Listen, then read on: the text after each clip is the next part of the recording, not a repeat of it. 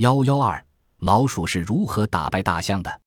十二生肖又称为十二属相，是用十二种动物为名称的计时方法。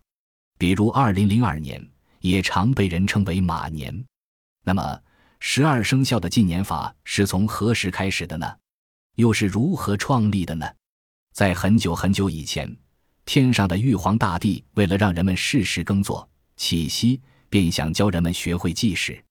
玉皇大帝准备选十二种动物作为十二生肖，每过一年便替换一种动物，十二年后再重新一轮。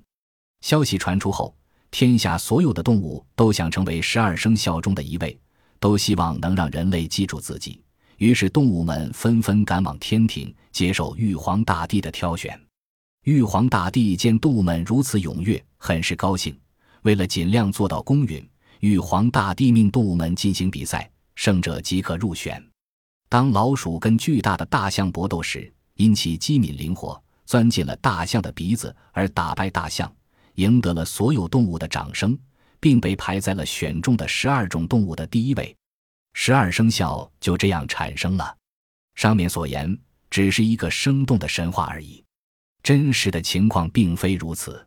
早在六千年前，我国古代人民就通过对天象的观察而发现。太阳和月亮一年要汇合十二次，每次汇合的位置不同，所以古人将太阳运行一圈的轨道分为十二等分，即十二宫，以子丑寅卯等代表一年的十二个月，周而复始，并以甲乙丙丁等与子丑寅卯等相配使用，用以纪年纪日。这便是天干地支的由来。天干地支记事的方法非常方便实用。为什么还要用十二生肖与之配合呢？比如说子鼠、丑牛等等，有什么道理呢？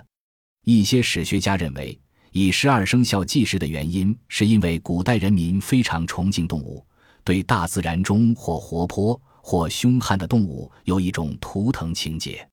比如我国少数民族像蒙、维、藏族等，均有自己民族的十二兽法用以纪年。在漫长的历史过程中，这种图腾情节就与天干地支联系了起来，并用于计时了。今天，我们虽然仍在使用这种计时方法，但还是无法确切的破译十二生肖之谜。